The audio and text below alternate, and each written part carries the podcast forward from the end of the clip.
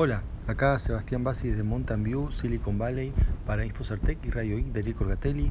Hoy es 13 de agosto del 2018 y mm, bueno, hay varias noticias, pero antes voy a empezar con un pequeño comentario con respecto a algo que se vino diciendo el fin de semana. Eh, creo que fue bueno a partir del viernes un, por un Twitter, un tweet de, de Trump con respecto a, a Turquía y que a partir de ese tweet empezaron a, empezó a bajar la cotización de la moneda de ese país. Entonces, bueno, se dice, bueno, ahora con un tweet se puede, ya se puede, bueno, hacer una especulación, ¿no? Una especulación financiera, bueno, ganar o perder eh, en base un activo que se mueve. Ya había pasado con empresas, ¿no? Trump eh, habló mal de, de, empresas o dijo no sé qué, que hay que renegociar con Boeing y bajó la acción de Boeing. Ahora está pasando, ahora con países, ¿no? O sea, ha hecho que un país entero se devalúe la moneda. Ahora, lo que quería comentar es bueno, que la gente está diciendo eso, ¿no? Se evalúa por esto, eh, ¿no? por, por, un tweet, como que el tweet es el problema. Y está bien, el tweet puede ser un disparador, porque evidentemente uno ve los gráficos de en qué momento fue el tweet y cuando se empiezan a mover. Eh, hay una relación, pero bueno, no se ve la causación, pero sí la correlación al menos. Ahora, eh, esto hay que verlo en el contexto, ¿no? Desde que está Erdogan en el, en el poder ya hace más de cuatro años, o sea, como ha ido eh, debilitándose su moneda y especialmente después de, hace un, creo que hubo más o menos un poco más de un año, un intento de golpe de Estado, eh, bueno, fue bastante importante y como también las consecuencias, donde mm, el mismo gobernante de, Turquía tuvo poderes ya después eh, cuasi dictatoriales, cuando ya de por sí era un hombre, lo que dice, hombre fuerte, eh, bueno, ya había cerrado medios opositores y, y, bueno, después del golpe de Estado eso se recrudeció, entonces, y a partir de, de eso también fue que entra en picada el valor de su moneda. Y bueno, después un montón de otras decisiones malas y realmente atribuírsela a un tuit de Trump, eh, todo lo que viene pasando ya hace años, es un poco como ignorar ¿no? toda la historia. Eh, porque bueno, las monedas suben y bajan antes del tweet, antes de, que haya Twitter. Y bueno, siempre hay explicaciones económicas más de fondo que, que un simple tweet. Bueno, eso por un lado quería aclarar. Después, eh, bueno, por empezar, el, ha salido un nuevo kernel de Linux, el 4.18. Eh, todavía la mayoría de las, las, distribuciones ni siquiera han, han ido al 4.14 así que esto es como ciencia ficción para la mayoría, ¿no? Y está bien, una mano puede instalarlo si quiere, si se anima. Eh, dentro de lo animarse ahora hay una cosa que, bueno, gente se, se está quejando, algunos, ¿no? De los expertos, porque eh, hay un par de, digamos, métodos de criptografía nuevos que se incorporan a este, a este kernel, que son obviamente optativos, o sea, uno los baja en el kernel, bueno, se puede deshabilitar, pero aunque uno lo tenga, no está funcionando hasta que uno lo activa, que es, eh, son, se llama SPERC 128 y 256, eh, son métodos de cifrado que se aplican para cifrar el disco completo. Y bueno, la objeción que tienen es porque la NSA es quien los ha hecho. O sea, la NSA, ¿no? que es la Agencia de Seguridad Nacional de, Estados Unidos, que bueno, es, es, famosa por lo que es todo de intercepciones, eh, criptografía, eh, bueno, escuchas legales o ilegales. Entonces, eso la gente dice, ah, no, pero acá la NSA plantó un spyware y nos pueden hacer cualquier cosa. Eh, eventualmente, ¿no? digamos, mejor dicho, específicamente lo que es la, la preocupación es porque estos métodos criptográficos eh, se sospecha que si la NSA los, los da es porque, ya si los ofrecen, así como código abierto, es porque ellos ya saben cómo craquearlo, cómo descifrarlo, cómo bypassarlo de alguna manera. Entonces, para que la gente se sienta, tenga una falsa seguridad y ellos van y atacan, ¿no? Eso es lo que piensan. Pero bueno, por el momento es solamente algo que uno piensa, pero no, no hay ninguna prueba. Y lo interesante de esto es que siempre que es código abierto, entonces, eh, acá hay dos cosas, ¿no? Está el algoritmo es abierto y después la implementación del algoritmo. O sea, una vez que la implementación es abierta, el algoritmo pasa a ser abierto. Pero quiero decir que son dos cosas que se pueden verificar de manera independiente y se ve que efectivamente hasta ahora nadie ha encontrado eh, nada raro, salvo la sospecha por quién lo hace eh, y los intereses que tiene y todas esas cosas. Pero, digamos, en concreto, cuando uno va al código, hasta ahora no hay ninguna, o al menos nadie ha demostrado que haya un problema, lo cual no significa que no lo tenga. Pero bueno, la gente puede también no, no usarlo. Está, están ahí, ellos dicen que es seguro, no solo lo dicen, sino que eh, que bueno, está el código abierto para quien lo quiera verificar de manera independiente.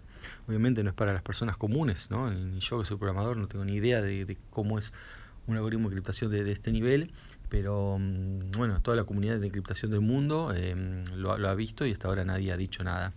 Bien, un par de temas más que quedan. Uno Facebook que em, eh, uno de los líderes técnicos eh, estaba también en, en Coinbase como, mm, digamos, asesor, se ha, mm, bajado porque eh, dice que, bueno, para evitar potencial conflicto de interés, porque eh, Facebook creó una división de cryptocurrency o crypto team, como la llaman, y bueno, hay mucha especulación que puede hacer Facebook con una criptomoneda, eh, no sé, Facecoin o como la quieran llamar, si es que la hacen efectivamente, por lo menos es una en realidad Crypto Team puede ser cualquier desarrollo sobre blockchain.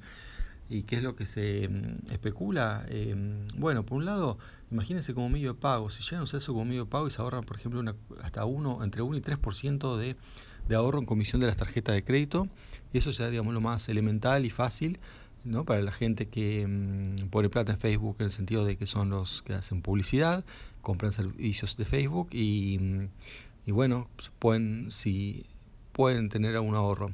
Después, bueno, hay otro, eh, bueno, para lo que son las, eh, la moneda, que ya tienen una moneda interna, pero bueno, podría ser mm, eh, usando con blockchain, la moneda interna para todo lo que es este transacciones, especialmente con los juegos de Facebook, bueno, ya, ya tiene su moneda, ahora sería una moneda tipo, mm, tipo Bitcoin. Y por último, no, que sea algo más de blockchain para lo que es el blockchain de verdad.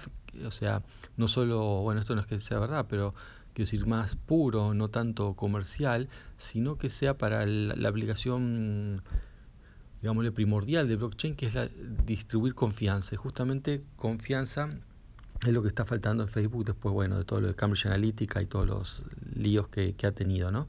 Entonces, eh, por ahí una solución basada en blockchain para ver qué, cómo, qué se hace con los datos, eh, dónde se entregan, ¿no? no sé, algo. Eh, hay, muchas posibilidades. De hecho, hay empresas hasta de para gestionar el material genético eh, también basadas en blockchain.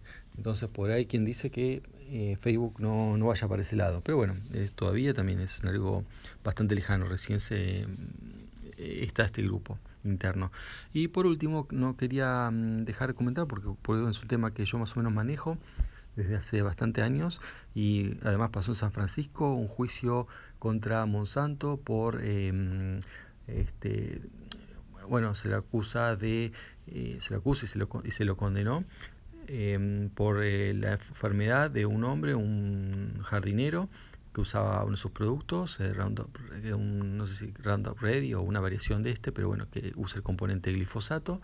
Eh, se enfermó de cáncer, un tumor líquido, y, y este, bueno, acusa, acusó a la empresa y el jurado le dio, bueno, según los medios le dio 290 millones de dólares, en realidad le dio un poco menos de 40 y, los, y, el resto de 250 fue mm, de digamos, como una sanción contra Monsanto. ¿De qué se lo acusa? Bueno, obviamente primero dice de que el cáncer que tiene lo, lo causó eh, ese producto.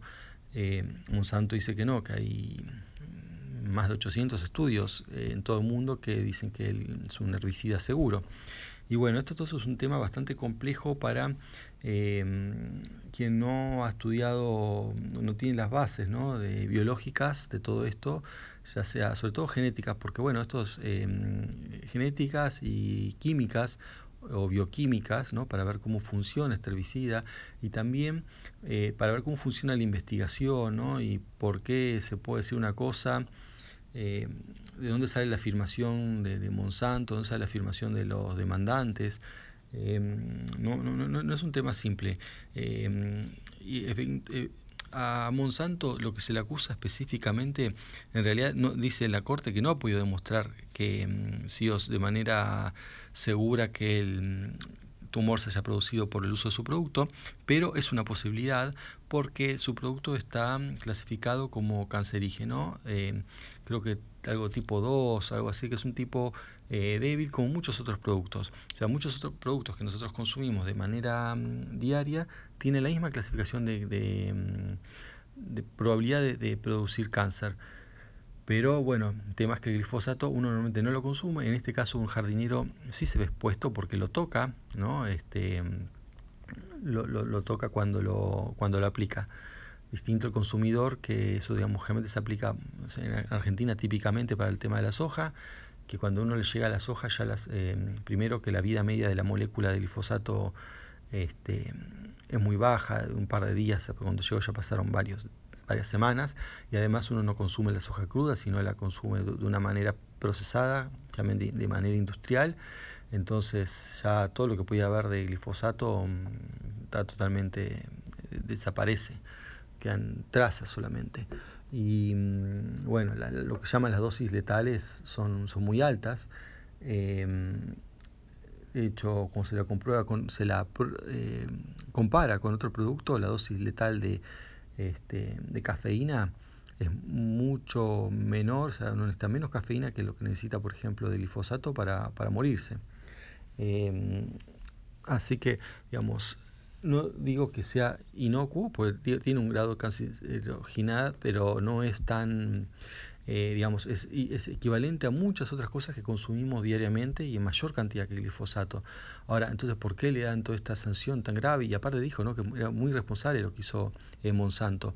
Eh, si otros, otros productos ya tienen esta misma clasificación es porque, bueno, según los demandantes y según la Corte que, lo, que, se puso de su lado, dicen que eh, Monsanto debería haber advertido sobre esta posibilidad. O sea, no está diciendo, mira, acá se enfermó y se murió, por, bueno, no se murió, pero está en, estado terminal por esto, eh, sino lo que tendría que haber hecho Monsanto es, eh, tendría que haber, bueno, de alguna manera advertido, mire, el uso de este producto trae tal riesgo. Y eso no lo hizo.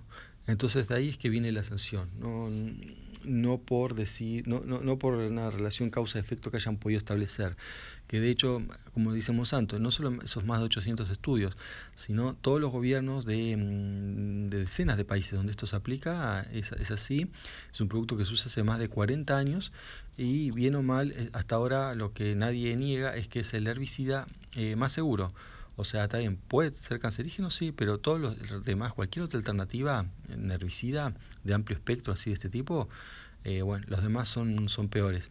La, ventaja del glifosato es que em, inhibe una, mm, digamos, una enzima que es parte de un, lo que se dice un pathway, un camino bioquímico que no ocurre en, o sea, que ocurre solamente en plantas, ¿no? No ocurre en mamíferos como nosotros, entonces eso es lo que lo hace seguro. Em, bien, ahora que seguro este, dentro de ciertos límites, ¿no? Y bueno, y por lo pronto, este, 40 años todavía no, no hay intoxicaciones con glifosato y obviamente siempre y cuando se lo use como, como corresponde, ¿no? Como ellos dicen que hay que usarlo. Y bueno, eso también es otro tema, ¿no? Porque no, sobre todo, por, ejemplo, en países como Argentina, eh, la gente no, no, usa las cosas de la manera adecuada. Eh, no solo este, el tema de mm, se lo ve con esto, ¿no? Con la aplicación de cualquier tipo de, mm, herbicida, plaguicida, ¿no? O cualquier eh, agroquímico, sino uno lo ve al eh, volante, lo ve en las construcciones, ¿no? Cómo está la gente eh, vestida que no tiene los elementos de seguridad. es mucha la, la, diferencia, bueno, o sea, prima, digamos, también los gobiernos nunca tampoco se destacan por controlar y la gente tampoco le importa cumplir las normas y bueno, así estamos, ¿no? Em, por eso eso es un tema aparte ¿no? de la toxicidad o no de, glifosato. Así que bueno, eso es todo por hoy. Hasta, hasta la próxima, hasta mañana, chao.